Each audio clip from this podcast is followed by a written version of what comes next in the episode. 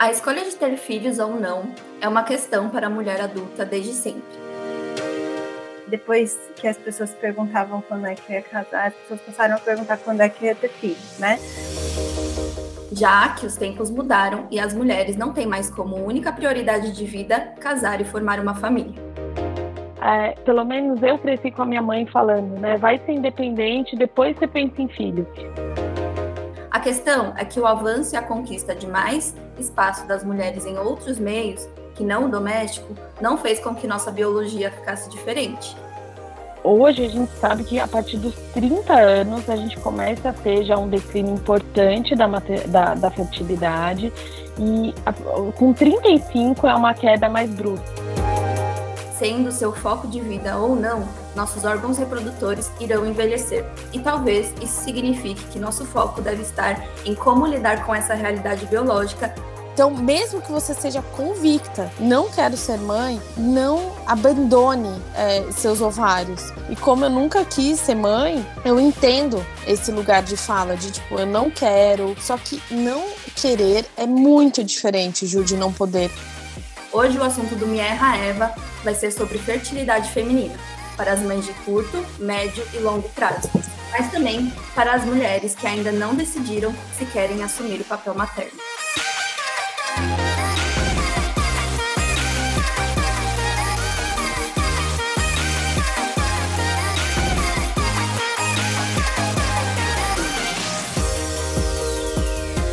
Olá, mulher, seja bem-vinda a mais um episódio do. Aqui, aqui quem fala é a Juliana Bento, tô aqui com a Camila. Olá, gente, bom dia, boa tarde, boa noite, independente aí do horário que vocês estão ouvindo. Que a Camila dando um oi para vocês. Chegamos a mais um episódio, né? Depois de desses 15 dias, a gente fala que é demorado até chegar um episódio inédito. Mas enfim, estamos aqui e antes de tudo, da gente começar aqui a falar sobre o nosso assunto do dia, é, queria convidar vocês que já deram um play aí, que estão ouvindo a gente, a compartilhar, a seguir lá o nosso Instagram, arroba Eva, tira um print, compartilha, para que isso chegue em mais mulheres, para que elas tenham mais informação aí e para que a gente se empodere mais das nossas decisões, com consciência das coisas que a gente tem feito. Enfim, então compartilha, curte, salva, envia para as amigas e ajuda também a gente na divulgação. Além disso, queria chamar vocês para o seguinte: essa semana, enfim, na semana passada, na verdade, não sei se vocês acompanharam, mas a Eva invadiu o nosso Instagram. Ela tirou a minha autonomia da Juliana aqui, viu, uhum. nesse negócio, e ela está tomando conta de tudo. E em breve, acho que ela vai aparecer por aqui, a gente ainda não sabe. Mas Vai lá, dá uma olhada no look da Eva, vocês vão ver que ela tá de look novo, que ela tá aí toda animada com essa vida nova dela e tá trazendo muitos, muitos comentários relevantes lá pra gente e divertindo a gente no nosso Instagram também. É, mas vamos para ao que interessa. Juliana, quem é que está com a gente hoje? Então, como vocês já ouviram na introdução, a gente vai falar de fertilidade feminina, os cuidados que a gente deve ter para quem quer, para quem não quer, para quem ainda não sabe que quer ser mãe. E para isso a gente convidou a Beatriz Truitz, que além de ser mãe de dois filhos, ela é médica, ginecologista e obstetra, é especialista em reprodução humana pela Faculdade de Medicina da USP. Bem-vinda, Beatriz. Oi, meninas, que delícia estar aqui com vocês, falando sobre um assunto tão antigo e tão atual, né? Eu amei o nome do podcast, o Me Erra Eva, a gente é, vem com esse, né, nesse lugar de fala, né, com esse estigma de ser mãe, numa vida tão moderna que traz tantos outros atributos além de ser mãe para as mulheres. Então, estou muito feliz de estar aqui. Ai, que bom, Bia. É, a gente também está muito feliz de te receber aqui. E, e, e, vamos desmistificar né, isso, porque como a, como a gente falou na introdução, é isso. Apesar da nossa vida ter mudado, uh, a nossa biologia não necessariamente mudou, né? Então a gente quer saber é, a verdade a respeito de, de todo esse assunto que é a fertilidade feminina. E para começar, eu quero eu quero te perguntar coisa que eu acho que está na cabeça da maioria das mulheres, né? Em relação à idade e à fertilidade. Então, o quanto a, a idade realmente importa na hora de você pensar é, a questão da, da gravidez e da sua fertilidade?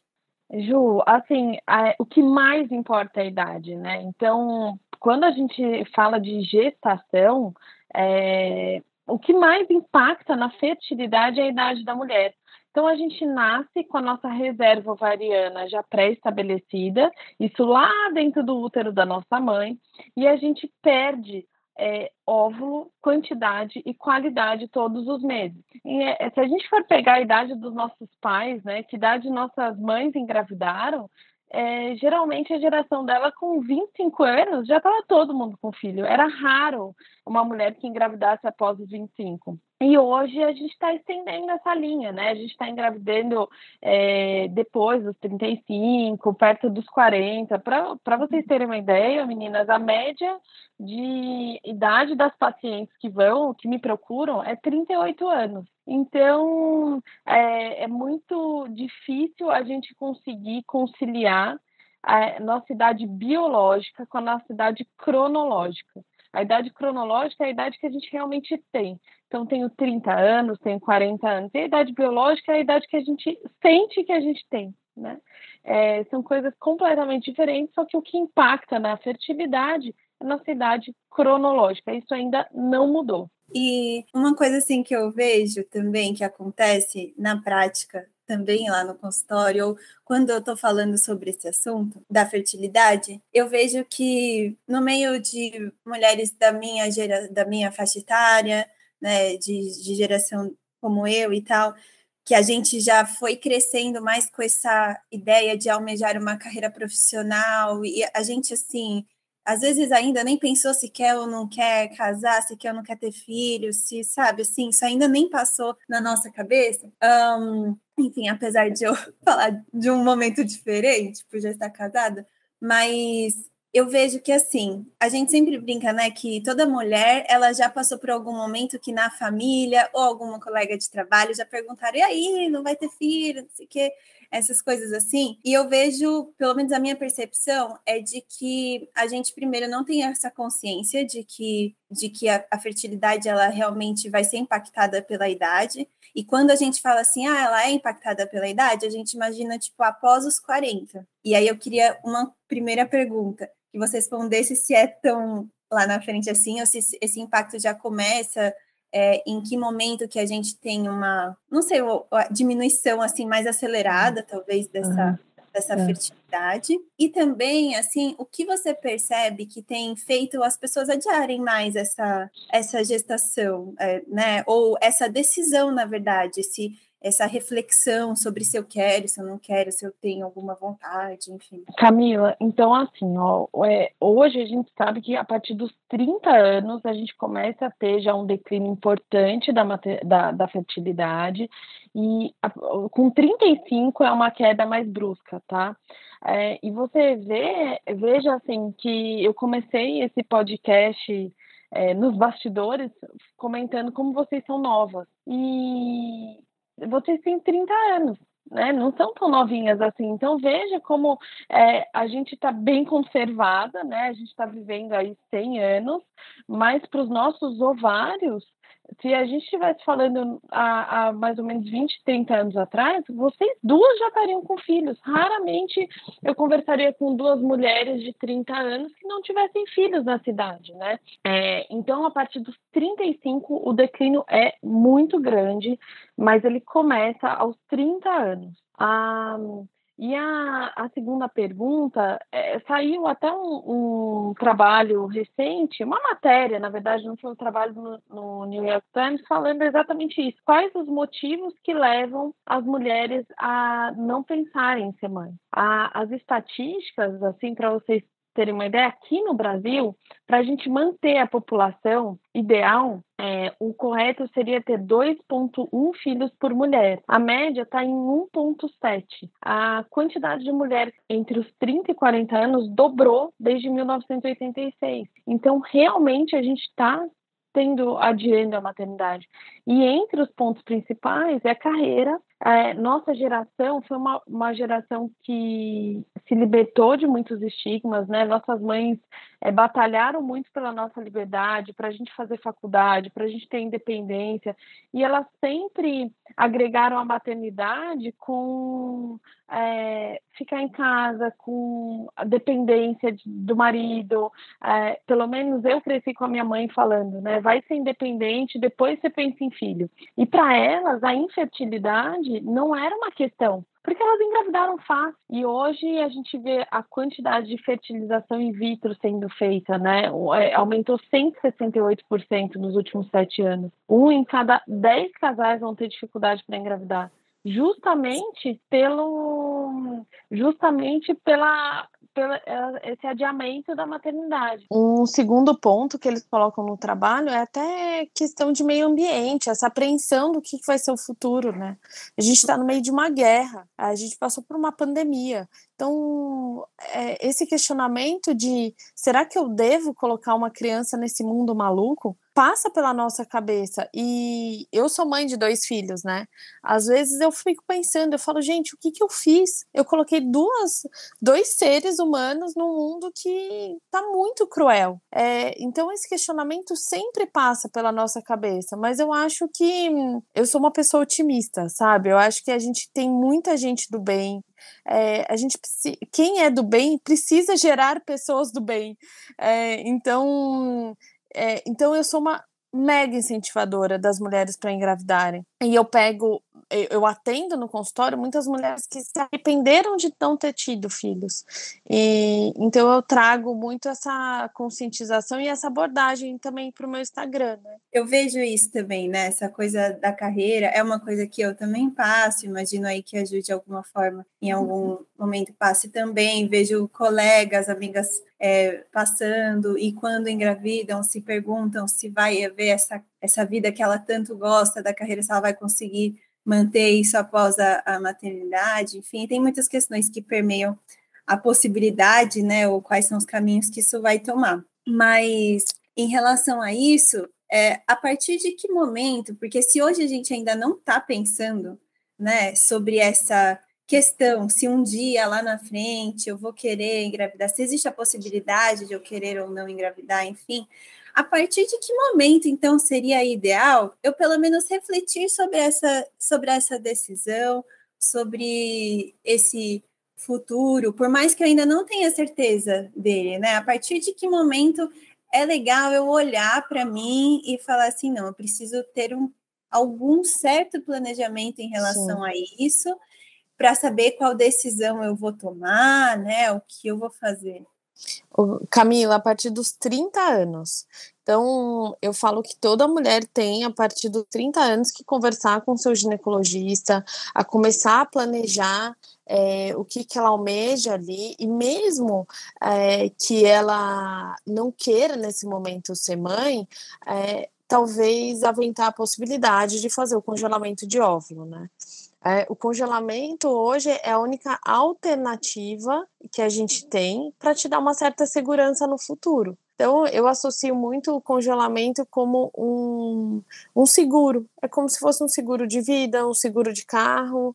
Hoje a gente faz é, o congelamento de óvulo para ter aí essa alternativa. Eu falo, é o bônus da dúvida no futuro. Então, lá com 37 anos, Ju resolve ser mãe os óvulos dela já estão com menor quantidade, menor qualidade. Se ela tem óvulo congelado, ela, o, ela pode usar né, os óvulos que ela congelou com 30, 32. Então, a partir dos 30, deve ser conversado com, com o ginecologista a, sobre quais são os planos, ou se tem, ou se não tem nenhum, né?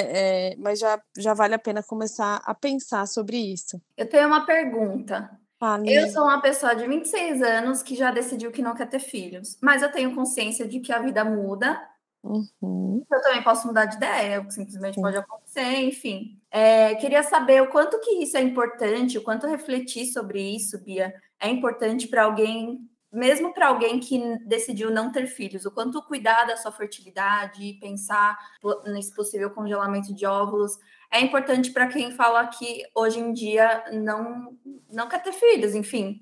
Uhum. Ju, é, é o que eu falo sempre para as pacientes. Não querer ter filho é diferente de não poder ter filhos, tá? Uhum. E a gente muda muito de ideia. Com 26 anos, eu tinha certeza absoluta que eu não queria ser mãe. É, com 30 anos, se você me perguntasse qual que era seu sonho, imagina, era viajar, era. Eu nunca quis ser mãe, entendeu? Então eu me uso muito como exemplo. E um dia eu trabalho, né? Eu trabalhava numa clínica de reprodução, hoje eu tenho a minha clínica, mas eu pedi para uma amiga fazer um ultrassom e ela falou: Putz, Bia, eu acho que você tem endometriose. Você já pensou em congelar? Porque eu acho que você não vai poder ter. Quando eu escutei, não você não pode, sabe, virou uma chavinha. Eu falei: opa, uhum. pera, como assim? E eu, eu já estava casada, enfim, e acabei, tirei o DIU e falei que seja o que Deus quiser, vamos, vamos tocar a vida e eu não vou congelar, porque eu tinha essa certeza que eu não queria ser mãe. Então eu falei, putz, eu vou tirar meu dia, se for para ser mãe eu vou engravidar, se não for, vida que segue. E menos de um mês eu tava grávida. então foi um susto. E eu falo que para as pacientes, às vezes a maternidade é bom quando ela vem no susto, assim. Porque, putz, hoje eu sou super realizada, sabe? Eu tenho meus questionamentos ainda. Eu acho até pelo esse fato de não querer, eu tenho muito questionamento, porque eu era uma pessoa, eu, eu sou médica, eu trabalho com isso, mas eu sou mulher acima de tudo. Então, eu me identifico muito com a fala das outras mulheres, das minhas pacientes. E como eu nunca quis ser mãe, eu entendo esse lugar de fala, de tipo, eu não quero, eu não penso agora. Só que não querer é muito diferente, Ju, de não poder. E o uhum. tratamento para reprodução humana, o tratamento para ter filhos, ele é muito desgastante, tanto financeira quanto psicologicamente, sabe? Eu falo que são os dois limitadores. Então, se você conversa com uma pessoa que está fazendo tratamento, você vai escutar isso. Como é desgastante, o quanto dinheiro esse casal está gastando. E o congelamento, ele não é super barato, mas ele é um tratamento mais barato e ele é um tratamento mais leve né? Você faz, ah, se um dia usar, tá bom, deixa ele guardado lá, deixa uhum. meus óvulos guardados. Então, ele é um tratamento mais leve é, quando comparado a um tratamento para engravidar. É, então, mesmo que você seja convicta, não quero ser mãe, não abandone é, seus ovários. É, deixa, converse com o seu médico quando chegar, é com, ainda antes dos 30, eu acho que é cedo para ter essa conversa. Mas depois dos 30 é uma conversa muito válida, porque a gente muda. É, nós, né, a vida muda, nossa personalidade muda. Ixi, uhum. tem muito caminho pela frente, Ju. E, e comigo foi assim, entendeu? Então, eu, eu, eu, eu te entendo quando você fala, eu tenho certeza de que não quero ser mãe. Eu só penso nos BO. É. e, e, são muitos, viu? E são muitos. E aí, é, já que a gente está falando de, ah, então a partir da cidade aí é legal começar a pensar, eu ainda tenho um ano de bônus. Mas é, eu queria saber, então, como é que faz essa medida para eu saber? Tem alguma medida que a gente faz? Alguma.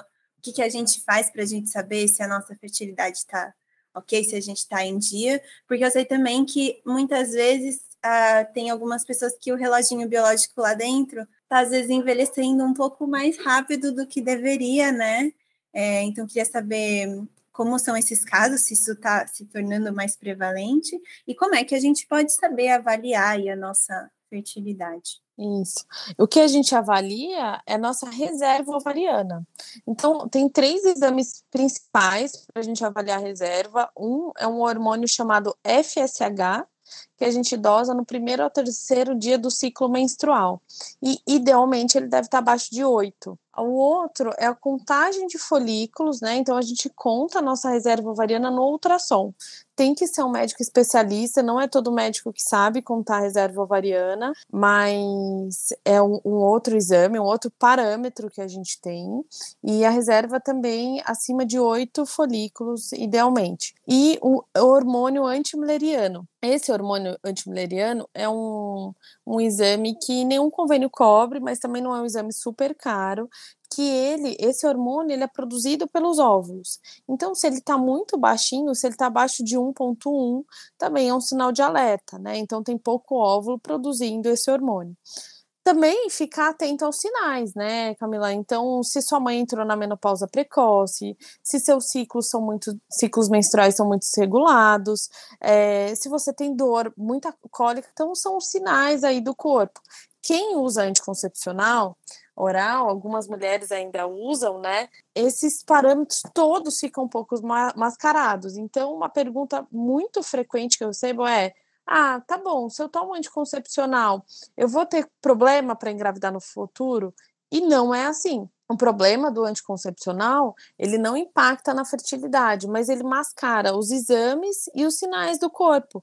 Então, a gente perde o parâmetro eu, não é não é infrequente eu atender mulheres que, ah, eu comecei a tomar anticoncepcional com 16 e tô com 34 e vim aqui te ver para saber se eu sou fértil ou não. Eu não tenho como saber, porque o anticoncepcional mascara tudo. Então, eu sempre peço para fazer uma pausa, pelo menos de um mês, para eu dosar os hormônios, para entender os sinais do corpo dessa mulher para daí sim falar sobre, sobre reserva ovariana com ela, tá? Sim, é, eu vejo também, isso é muito comum, né? Porque aí as pessoas ficam, tipo, anos ali com o, o anticoncepcional, seja via oral, ou às vezes algum implante ou qualquer hormônio aí, uhum. e acaba mascarando, né? A gente falou um pouquinho aí desses sinais e tudo mais, mas como você já trouxe essa possibilidade do congelamento de óvulos, e é uma coisa que eu vejo que está se tornando um pouco mais falada, acessível, porque algumas artistas estão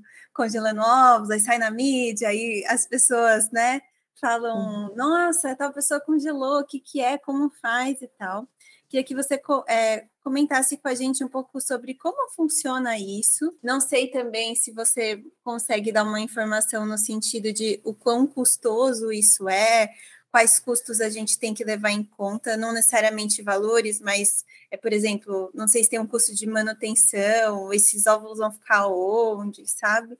Como que funciona esse processo? Joia, vamos lá. Que bom, né, que essas, essas artistas estão fazendo, né, o congelamento e divulgando, porque ainda é um tabu. Você vê que, como na mulher, tudo é um tabu, né? Até congelar óvulo, assim.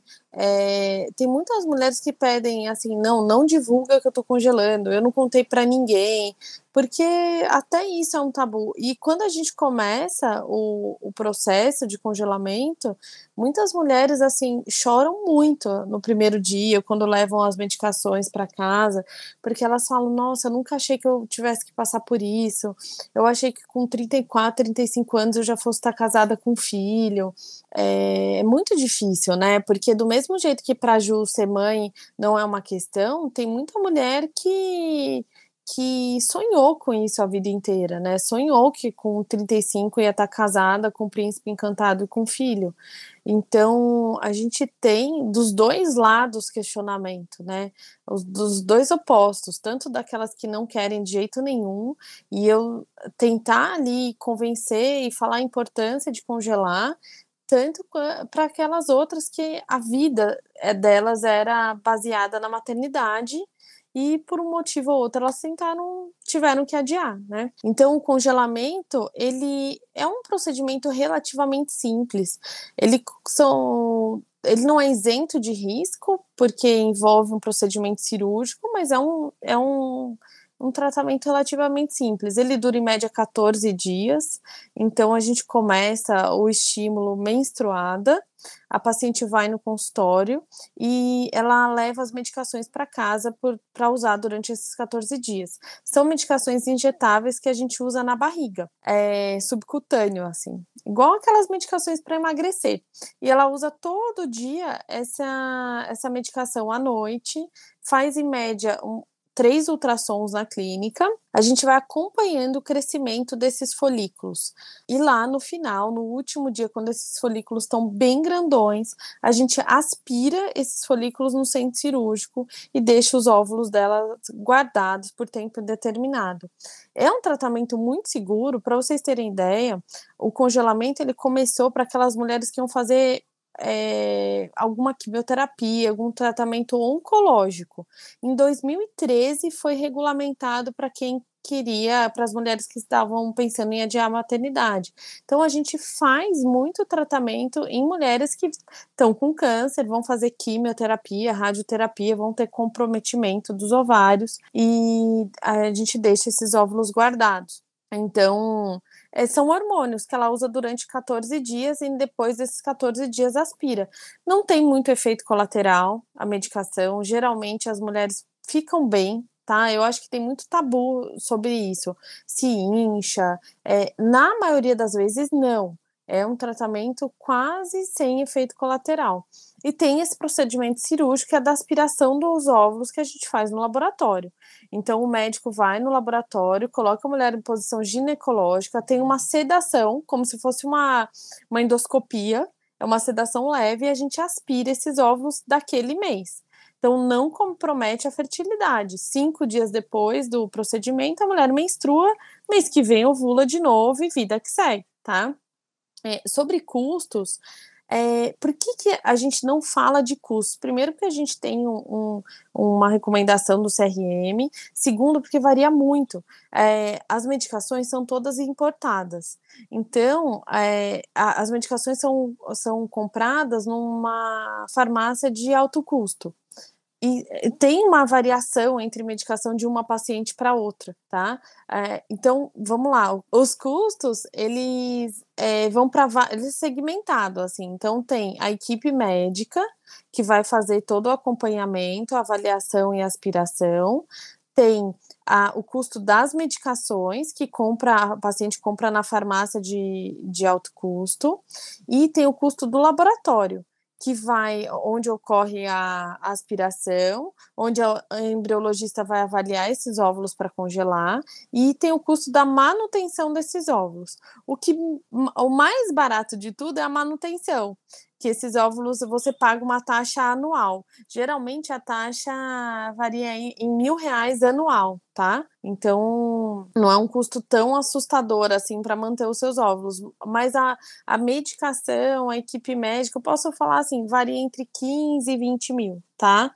E daí essa esse esse pagamento, assim, como são em vários lugares, às vezes parcela, farmácia de manipulação é, parcela, a farmácia, a, a, equipe médica também. Então, daí vai, vai depender do médico que você vai procurar, da, do laboratório que você vai manter, né? Cada lugar tem um custo. Mas é mais ou menos isso. E pensando nessa essa manutenção, Bia, como que funciona? Por que, Os... que precisa ser feita essa manutenção? Porque seus óvulos ficam, Ju, dentro de tanques, é, eles ficam dentro de uma paletinha sua, num, num tanque de resfriamento. Então, eles não podem perder qualidade, porque, a, é, porque você pode querer resgatar eles daqui a 10 anos. Então, ele tem que estar com a qualidade que você te, é, congelou. É, então, você tem uma manutenção desses tanques, entendeu? É, não pode, por exemplo, esses tanques não pode acabar a força do laboratório, não pode, a embriologista tem que cuidar deles, é, eles ficam lá para quando você quiser resgatar, entendeu? É, e fica por tempo indeterminado. Então você tem essa manutenção aí do, dos óvulos no laboratório. E esse tempo indeterminado, ele como que é? Porque assim eu posso deixar lá e aí eu falo assim: ah, não quero ter filho mesmo. É, se você não quiser, você tem as opções. Você pode descartar, você uhum. pode eh, doar para outra pessoa que não tenha óvulo. Por exemplo, uma pessoa que fez quimioterapia e radioterapia que precisa de óvulo, você pode doar. Você pode doar para estudo. Então, ou descartar mesmo é, esses óvulos eles, eles ficam lá, são seus, e você faz o que você quiser com eles depois. Tem lá, lógico, né, no contrato as opções do que, que você pode fazer, mas é uma decisão sua, tá? Entendi. E lembrando, meninas, que engravidar ou a maternidade não necessariamente precisa ser com óvulos próprios, né? Se você quiser, hoje a gente tem muita alternativa. Então, por exemplo, você pode pegar óvulo doado, nesse caso que eu tô te falando, óvulo doado de outra mulher que passou pelo tratamento e, e quer doar os óvulos. Então, pode ser óvulo doado, você tem hoje o útero de substituição, você tem a adoção. Então, é, isso vai depender muito da sua, da, da sua limitação cultural ou do que você acredita que, que, que envolve a maternidade, mas ela tem vários aspectos, várias frentes, e não necessariamente não tendo óvulos, você não vai se tornar uma mãe no futuro, né? É, isso é importante de ser dito, né? Sim. Ô, Bia, é, Camila, não sei se você quer fazer alguma pergunta, que eu tenho algumas. Ai, pode. Eu tenho uma pergunta só. É que assim, é, a gente não vai fazer propaganda que é gratuita, não. Mas eu, essas coisas de Instagram, eu vi que existe algum, algumas plataformas que têm trazido a possibilidade de você fazer esse hormônio antimileriano por conta própria. Então, você não precisa de um pedido médico, tarará, e tudo mais. E aí, eu tenho algumas opiniões sobre isso, mas eu queria saber em relação a Beatriz, é, se você acha interessante essa medida que às vezes vem com resultado e você não tem ninguém para te orientar. É, é perigoso, né, Camila? Tudo que a gente faz sem orientação médica é perigoso, até porque se vem uma um antimileriano acima da média, às vezes você fica confortável em adiar. E não é assim, né? Tem vários outros. A gente fala, tá falando aqui de idade especificamente, mas tem outras causas de infertilidade. Então, é, você pode até fazer o exame em casa, mas levar para o seu médico para discutir sobre isso. É, não pegar o resultado e, e vida que segue, tomar uma decisão frente a um resultado, a um exame só, tá? É, eu acho que ele causa muita angústia, né? Quando a gente faz faz é, um exame tão importante assim, ele causa muita angústia e às vezes traz uma tranquilidade que não é real. É, se ele vem um, um, valor muito acima da média, você fica com uma tranquilidade que nem sempre vai refletir. Porque lembre, esses exames, eles não vão te falar se você é, vai conseguir engravidar fácil ou não. Ele é só um, um alerta sobre sua reserva ovariana. Eu sempre falo para as pacientes: você só sabe se você é fértil ou não tentando engravidar. Você tem os sinais, você tem alguns exames, você tem parâmetro, você tem uma estimativa, mas se você é fértil ou não, ué, o meu caso, lembra que eu falei para vocês que essa minha colega falou: "Nossa, eu acho que vai ser muito difícil você engravidar". Você já pensou sobre isso? Um mês depois eu estava grávida. E e acontece também a minha fala uh, no consultório é sempre essa, porque já aconteceu diversas vezes comigo. Eu virar para paciente e falar: Nossa, olha, todos os sinais indicam que vai ser muito difícil. E a paciente resolver engravidar e, e um, no mês seguinte ela voltar com beta-HCG positivo. Porque baixa reserva não é sinônimo de infertilidade, porque endometriose não é sinônimo de infertilidade. Ele aumenta a taxa de infertilidade, é uma das causas. Mas isso não quer dizer se você vai ser fértil ou não. Então, só o valor do antimileriano ali é tão, tão pobre, né? Tão, uma, uma informação tão, tão relativa. E para a gente testar uma ideia, o quanto que essa fertilidade em porcentagem ou de chance de gravidez cai aí após os 30 anos ou 35? É, a gente tem uma queda de 80% da nossa, da nossa reserva ovariana aos 35 anos. Cara, e, cara aqui. É, na, na, com 25 anos, nossa taxa é 25% de, de fertilidade ao mês. Então, se a gente começar com 25 anos, a gente todo mês tem mais ou menos 25% de chance de engravidar. Com 40 anos, é mais ou menos 2%, é bem baixinho mesmo.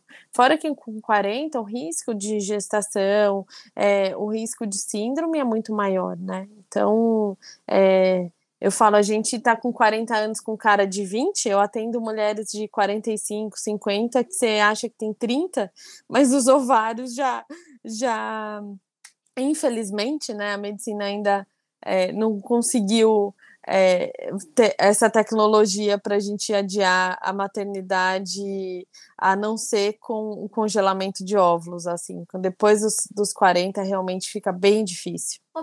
Pegando essa questão né, do, do envelhecimento, pegando as variáveis que, que indicam fertilidade ou a falta dela, é, pensando justamente na, no congelamento de óvulos, né? Então, por exemplo, eu vou lá, congelo meus óvulos com 26 anos. E aí, aos 40, eu decido ter filhos. Beleza, meus óvulos vão estar tá com a idade lá de 26 anos. Uhum. Mas o meu corpo, o resto do meu corpo, o meu útero, to, todo o contexto lá vai estar tá com a idade de 40. É.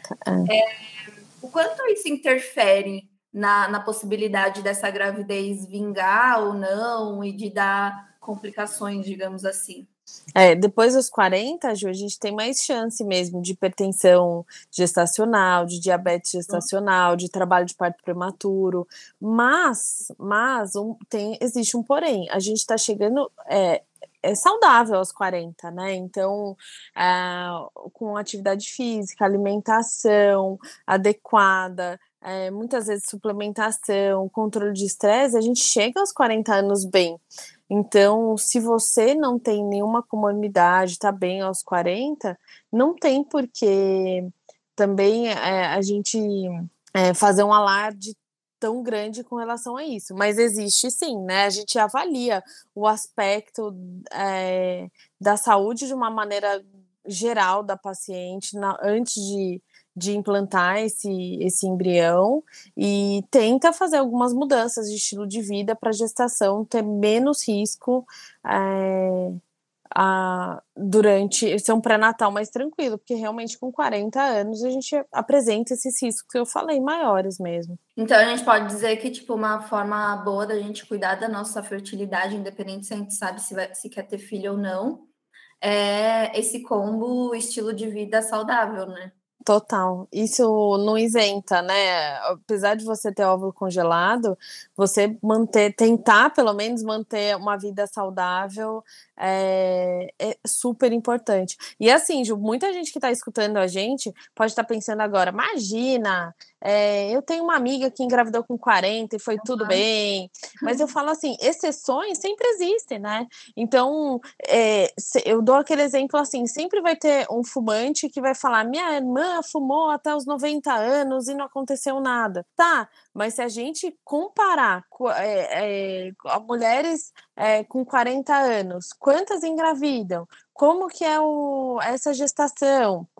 É, quantas engravidam espontâneo e comparar com uma paciente mais jovem, obviamente vai ter mais impacto, tá? Uhum. Negativo. Então não é que é impossível engravidar com 40 anos ou ter uma gestação é, tranquila com 40 anos. Isso não é verdade. Então pode acontecer, mas tem mais risco, tem mais risco de infertilidade. Então não use exceções como regra tá? Não, não fica pensando assim, usando esses exemplos, sabe, que, que a sociedade sempre, sempre tem, né? Sempre usa, assim, e principalmente é, hoje em dia, que tem muita mulher engravidando com 40 anos, né? Mas na média é muito mais difícil. Tanto que o tratamento de reprodução humana aumentou eh, exponencialmente nos últimos anos, porque é mais difícil, porque é mais dispendioso, é, você, o desgaste psicológico é muito maior, o corpo já não é o mesmo, mesmo a pessoa estando bem, tá? Uhum é aquilo, né? A pessoa pode estar com o rosto de harmonização facial. Exato, exato. Jovem, é. com a pele linda, mas isso não quer dizer que por dentro. Não, né? Né? E a é. natureza, Ju, é tão cruel com a mulher que eu falo assim: é, às vezes é melhor uma paciente mais jovem, é, obesa, tabagista, é mais fácil essa paciente engravidar do que uma paciente super saudável com 40. Uhum. Isso é tão cruel, né? Às vezes a é. gente vê. É, né, paciente que usa droga, é, super desregrado com, com a vida aí, grávida, mas quando você vai ver a idade, tem 20 anos, 18 anos. Então ela engravida mais fácil mesmo. E aquela mulher que a vida inteira se cuidou, que foi super regrada, que teve uma alimentação acompanhando com Nutri, super legal, tá com 38 e não consegue, né? E ela fala, putz, Bia, isso é tão injusto, porque comigo? Na verdade, não é com ela, é com todas nós, né? É com a nossa fertilidade cai e o o principal fator é a idade. Uhum. É, quanto a isso, a gente ainda não chegou numa tecnologia, né? Que... Não, é, est estamos esperando. É. É, pensando só para finalizar essa questão da, do congelamento de óvulos, que você, não sei se vocês perceberam, mas eu me interessei. É, ah lá, a é Ju que não queria né? ter filhos, atenção, garotas, a Ju que não queria ter filhos, está aqui. Era que eu queria, viu? Quando eu era novinha, eu queria ter. É... Até que eu caí na realidade. Enfim, mas só para finalizar esse assunto, eu queria saber como que funciona a retirada desses óvulos. É só chegar lá, oi, tudo bem? Vim retirar aqui os meus. Então, quem, quem agenda, quem faz o procedimento é o médico que está te acompanhando, Ju. Então, é, é o, o, médico que vai fazer isso, tá? Não é você direto no laboratório, é você com seu médico e que vai que vai, o seu médico vai entrar em contato com o laboratório. Então, é aquilo lá, é uma sedação, ali mais ou menos no 14 dia do estímulo, é, você fica em posição ginecológica e a gente aspira esses óvulos é, via vaginal, tá? A paciente não sente absolutamente nada, não tem dor. A aspiração é indolor, tá? A gente aspira esses óvulos e e manda para o laboratório. E assim, Ju, é, o médico que eu tô falando tem que ser um especialista em reprodução humana, tem que ser um ginecologista com essa subespecialidade. Não é incomum as minhas pacientes até falarem assim: nossa, a vida inteira eu passei com o meu ginecologista e ele nunca comentou sobre uhum. isso. É, ou falou assim: ah, fica tranquila, você vai engravidar fácil. É, esse é um discurso que nenhum médico pode te falar. Nenhum médico pode virar para você, Ju, independente da sua idade, de qualquer coisa, e falar: você vai engravidar fácil. A gente não sabe, a gente só sabe tentando. Então, é procurar um especialista em reprodução humana. Hoje, a gente tem um grupo de, de médicos bem ativos na rede social, tentando ali ter uma voz e falar sobre a importância do congelamento de óvulos, né? É, Para tentar conscientizar o máximo de pessoas porque é um assunto um, um, extremamente tabu, inclusive com os ginecologistas. Uhum. É, e, e, e, muitas vezes eu sinto até no consultório que as pacientes elas ficam incomodadas com esse assunto, né, Ju? A maternidade ela, ela tem muito estigma. Então, é, na festa do final de ano, aquela tia que vem te questionar sobre se você vai ter filho ou não, as suas amigas que já começam a ter filhos e vai começa a te questionar. Quando você está num relacionamento mais longo, é, as pessoas começam a te cobrar. Ou realmente quando você fala não quero ser mãe, as mulheres ninguém respeita, sabe? Ninguém respeita isso. Então eu tenho amigas que não querem, definitivamente já decidiram e continuam sendo cobradas e questionadas com relação a isso. E, e trazer esse assunto, e quando eu falo no, no meu Instagram, tipo, ah, engravidem, pensem sobre isso, eu, é muito difícil, é uma linha muito tênue, aonde eu estou colocando pressão nessas pacientes ou nessas mulheres, e aonde eu estou tentando conscientizar elas, uhum. entendeu? Então, mas eu acho que existe muito mais mais médico até tentando falar não é, tem que ter liberdade sobre a escolha de, de ser mãe ou não só que eu pego no, na minha rotina muitas que se arrependeram de não ter sido e hoje estão correndo atrás. Então, eu, eu venho muito mais com o discurso de engravide, pense sobre isso, mesmo sendo um pouco cansativa ou, ou sei lá, trazendo essa pressão para as mulheres, porque eu eu atendo o, o, pós, sabe? Eu atendo o arrependimento lá uhum. na frente. Até naquelas mulheres que fizeram, tiveram dois filhos, fizeram laqueadura e hoje estão num relacionamento novo. E, e, né, então, ou que já não podem mais e estão no novo relacionamento e agora querem. É, como eu tenho essa, essa média de idade das minhas pacientes um pouco mais alta, eu vejo o outro lado da moeda. Então eu trago muito essa abordagem para cá, entendeu? Para esse, esse meu discurso mesmo. É. Então não, não é uma pressão, mas é uma conscientização de uhum. que é importante se planejar, que não é tão é, ah, uma liberdade de escolha da maternidade. Não é tão assim. Pode ser, mas se você ou já é convicta de que não quer, e sei lá, tá com seus 40 anos, realmente não quero, ou congelar. né? Porque daí sim você pode ficar tranquila com relação a isso, né? Ou relativamente tranquila.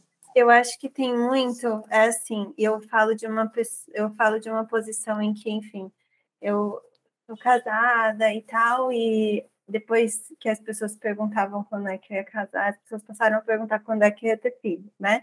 Então, eu sei o quanto é chato para a gente, e aí para todo mundo que está ouvindo também, às vezes a família que vem, um colega, alguém que cobra, alguém que pergunta, ah, mas eu filho quando vai ter filho. Só que quando essa pergunta ela vem de um profissional, ela é com outro intuito. Ela é com, ela vem de um profissional que pode te falar assim, olha, para você tomar sua decisão hoje consciente, você tem que ter uma boa informação. E aí, a partir disso, você toma a sua decisão, você decide o que, que você quer fazer, o que, que você quer pensar.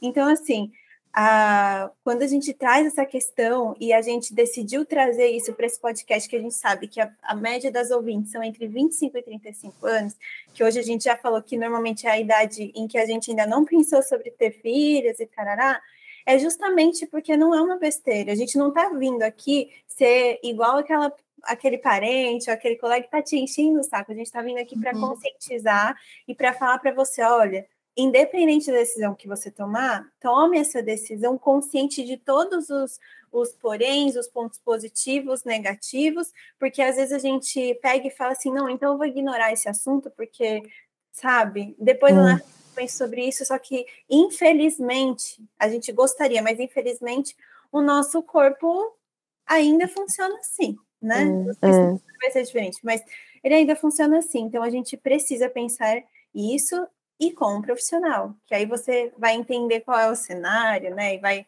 poder tomar sua decisão com mais tranquilidade mesmo. É, informação é tudo, né?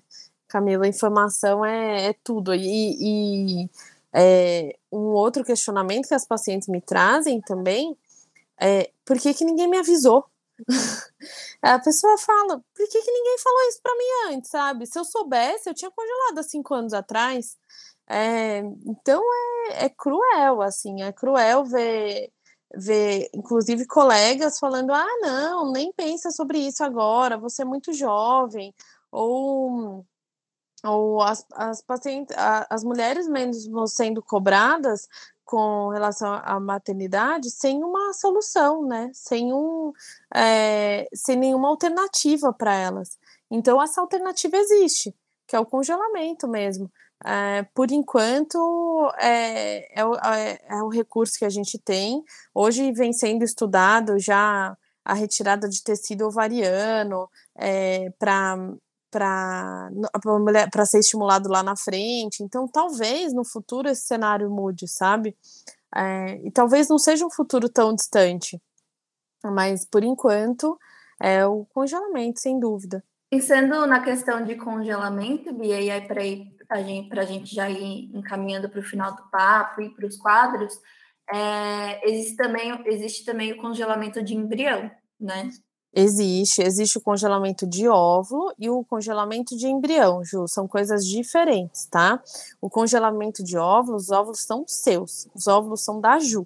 O congelamento de embrião é quando a gente pega, é a próxima etapa. Então, quando a gente descongela esses óvulos e fecunda com espermatozoide do namorado, do marido, do banco de sêmen, enfim, e forma um embriãozinho.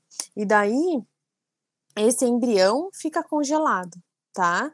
Então, é uma etapa é, acima, que é a fertilização in vitro.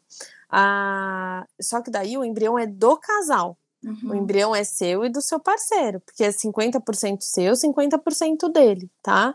Aí são coisas diferentes. Ah, é uma próxima etapa do óvulo. Então, Ju, o que, que a gente vai fazer com o óvulo daqui a. Ju, 38 anos, resolve engravidar. A gente vai descongelar, fecundar com o espermatozoide de quem você quiser, né? Parceiro, marido, é, banco de sêmen, uhum. formar embrião, e esse embrião pronto a gente implanta dentro da sua barriga para você para você engravidar. Então vamos, vamos fazer uma associação assim, o produto final, o que interessa para a gente é embrião. Então a gente congela óvulo para conseguir formar embrião no futuro, tá? E embrião saudável. É, quanto mais Quanto mais saudável, quanto mais jovem, mais saudável o embrião, tá bom? Uhum.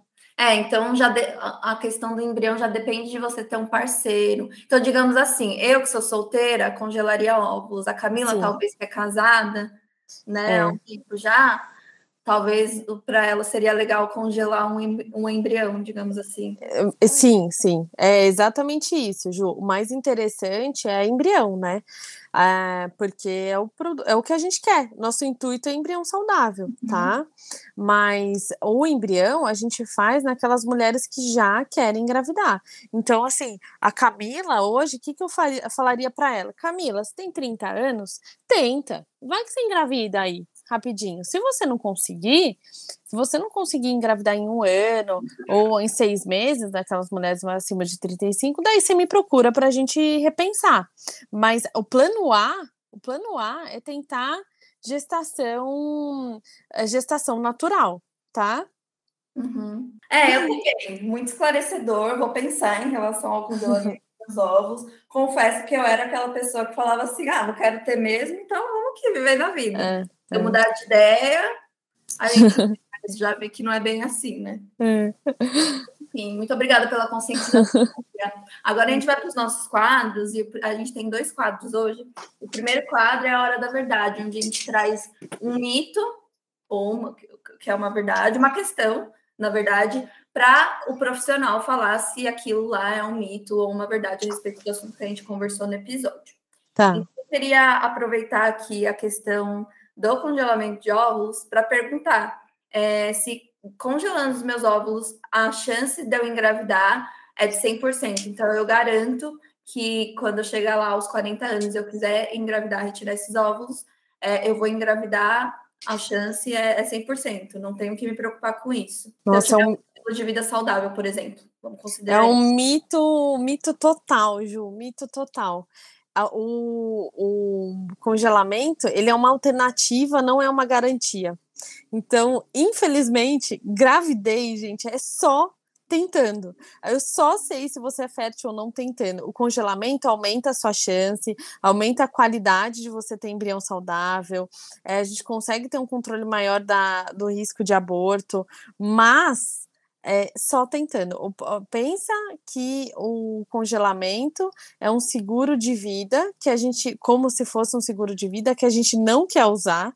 Então, o plano A é engravidar, o plano B não conseguiu engravidar, pegar esses óvulos congelados e descongelar. Dependendo do número de óvulos congelados, enfim, pode chegar a 80%, 90% de chance, é, que é o mais alto que a gente consegue. Mas ah, não é 100%. Não é 100%, tá? Uhum. É bom saber, porque às vezes a, a, a gente acaba criando uma expectativa também, né? Total. Imagino que isso deva ser frustrante caso não role. Sim. Bom, questão esclarecida. Agora vamos para o nosso último quadro, que é o Isso é Coisa de Mulher. Hoje foi uma sugestão da Camila, então eu queria chamar ela para falar a respeito do perfil Carreira e Mamadeira tem muito a ver Sim. com tudo que a gente falou aqui hoje. É, esse perfil aí, ele, eu encontrei ele no Instagram, comecei a seguir, achei muito legal. É, chama Carreira e Mamadeira, então você está ouvindo, já começa aí a pesquisar no seu Instagram, você vai lá no Carreira e Mamadeira. É um perfil que ele é idealizado, enfim, é uma iniciativa de um movimento que chama Movidaria, e quem são as duas mulheres que estão no comando desse perfil é a Nayara Scartesini, que ela é também médica, ginecologista e obstetra, e tem a tá Mayara, Mayara Prieto, que é head de marketing, enfim. E lá nesse perfil, elas falam sobre esses dilemas entre a carreira e a maternidade, né? Então fala, elas falam sobre planejamento financeiro, para é, a maternidade, é, fala sobre questões que a gente pensa, sobre é, momentos de vida, então, para aquelas mulheres que estão tentando aí, estão nessa expectativa, elas falam sobre essa questão de desgaste, às vezes, emocional, né, da, em relação às expectativas que a gente cria com a maternidade, enfim.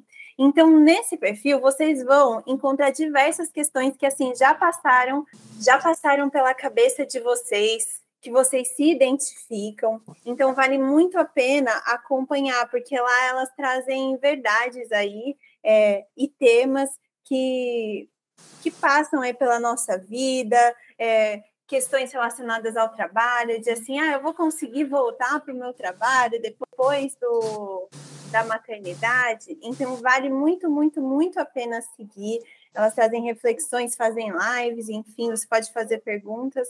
Vale a pena aí para quem está aí nessa, nessa reflexão. Eu achei muito legal que eu vi que aqui que elas têm uma questão de ajudar também no planejamento financeiro, né? Isso. Então, que é uma coisa que às vezes as pessoas perguntam, né? mas ai, nossa, como é que eu me organizo aqui é. na maternidade? Às vezes ou é uma questão que eu, eu, vejo que muita gente não pensa, viu? E aí, quando bate a realidade. Então, é o, é o é a dica aí que eu deixo para vocês hoje, gente. Muito bom. Muito legal, vou seguir também. É isso, chegamos ao fim desse episódio. Muito obrigado, Beatriz. Muito obrigada pelo seu esclarecimento. E acho muito importante, sou, virei fã do seu trabalho nessa questão de, de, desse lugar mesmo, de você conscientizar e falar assim, né? E trazer esse equilíbrio entre é, essa liberdade que vem como consequência das conquistas que a gente teve enquanto grupo de mulheres, né? Que foi muito importante dessa liberdade de escolha, mas também de trazer essa conscientização de, ó, não é bem assim, é, o seu corpo envelhece né? Apesar de serem. O corpo envelhece e as ideias mudam, Ju. Uhum. né?